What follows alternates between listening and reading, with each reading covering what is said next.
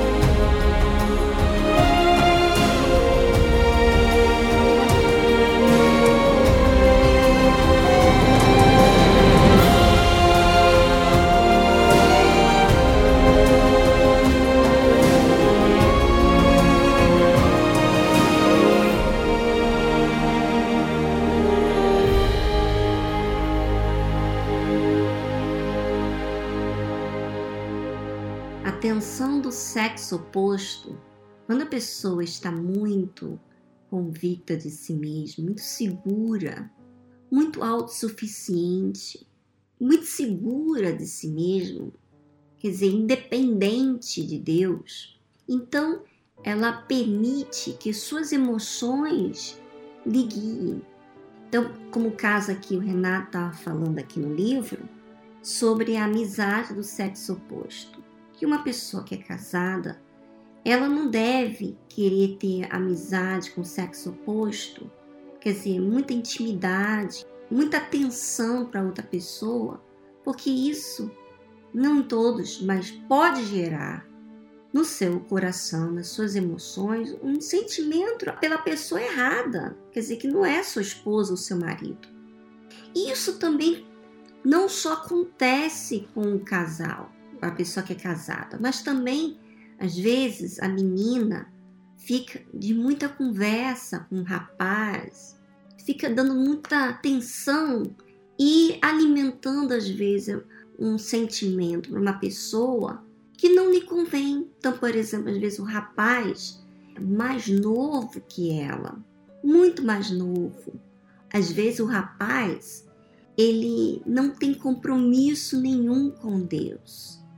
Mas ela fala as emoções, a vontade dela, que as suas emoções, você vê que as suas emoções brigam pelos seus direitos. E a fé inteligente, que é uma coisa racional, avalia a questão, repara o que está de errado. Então, quando você começa por exemplo, uma amizade, ainda que seja o mesmo sexo, mas aquela amizade não está fazendo bem, o que, que a fé inteligente faz com você? Faz você cortar? Então, por exemplo, a Cristiane estava falando aqui, aquelas amizades das meninas, ficava fofocando, falava bobagem. Então, ela direcionou a ter amizade com os rapazes. E aí, ela percebeu que os que alguns deles começaram a se apaixonar por ela. Ela não teve a intenção de que isso acontecesse. Então ela se afastou. O que, que é isso? Isso é, um, é uma disciplina que a própria pessoa faz quando ela repara aquilo que não convém. Então ela viu que aquilo não convinha ela ficar com aqueles rapazes, ainda que a conversa deles não tinha fofoca, mas eles estavam se apaixonando por ela. E ela, com certeza, não queria nada com eles porque não era a intenção dela. Então ela teve que cortar.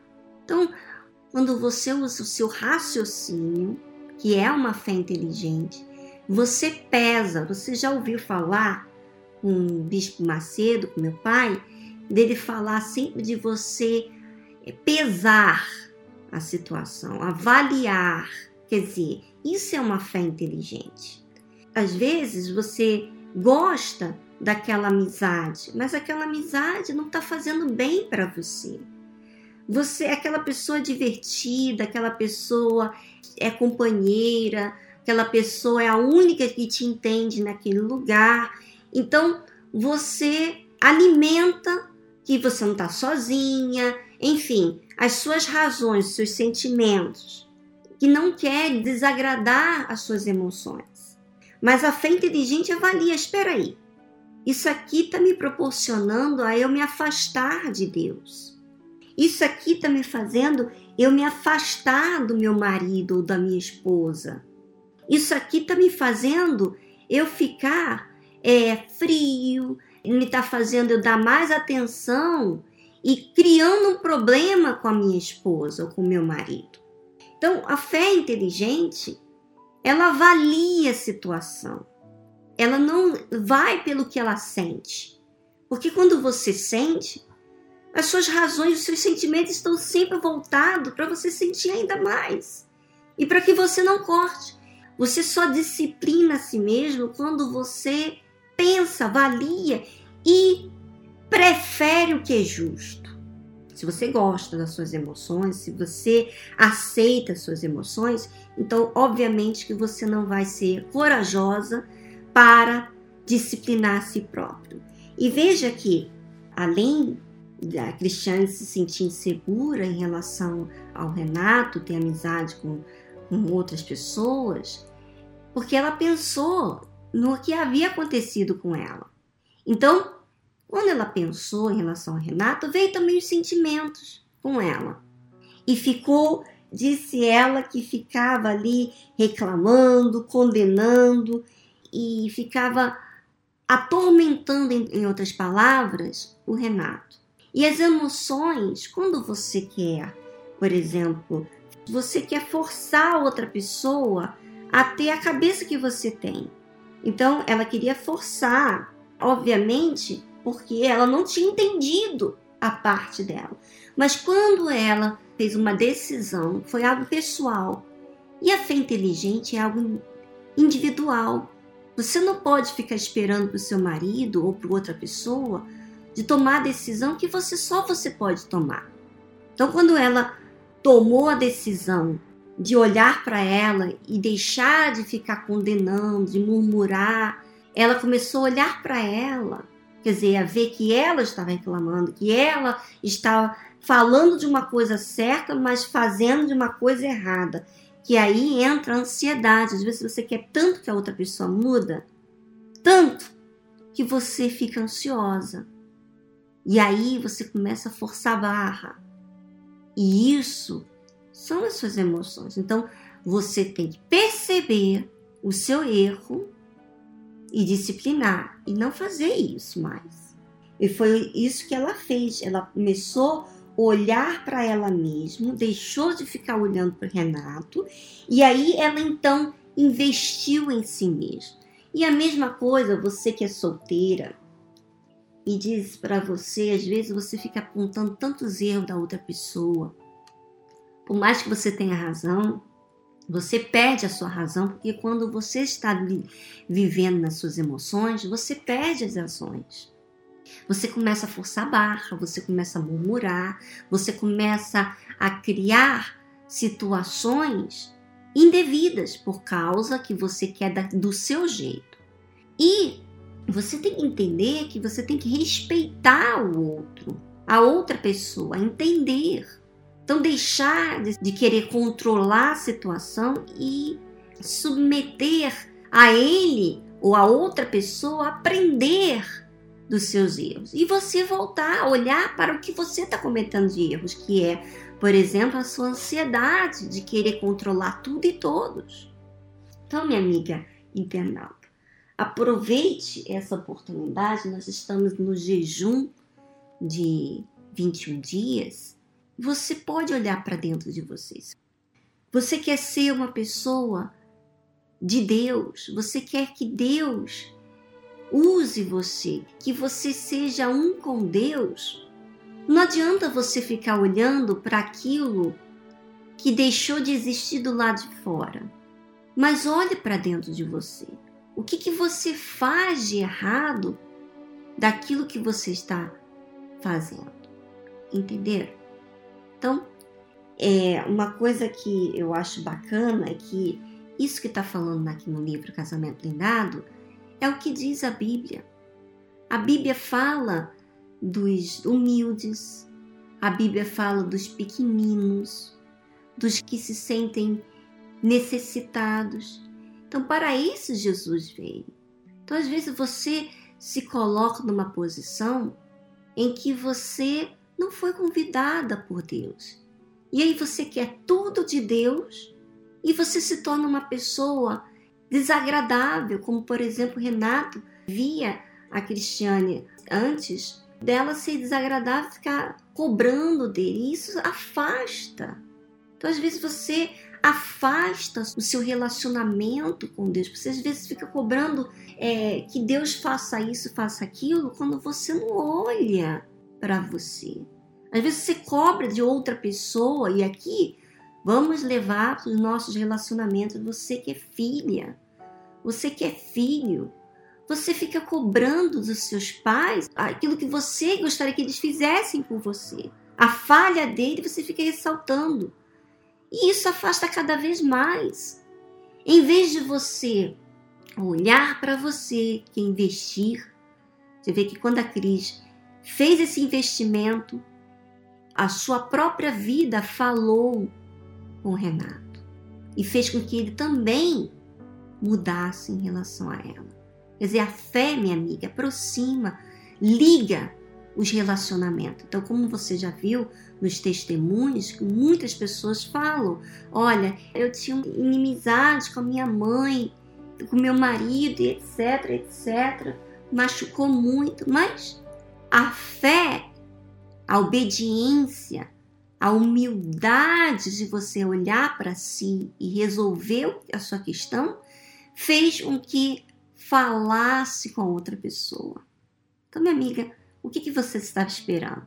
Aproveite esse jejum para você chamar a atenção de Deus e não chamar a atenção de Deus para a intenção de você ser uma obreira, de você ser usado e, popular, mas para que você sirva a Deus, porque o Espírito Santo, as coisas reveladas a nós, são dadas quando nós queremos servir a Ele.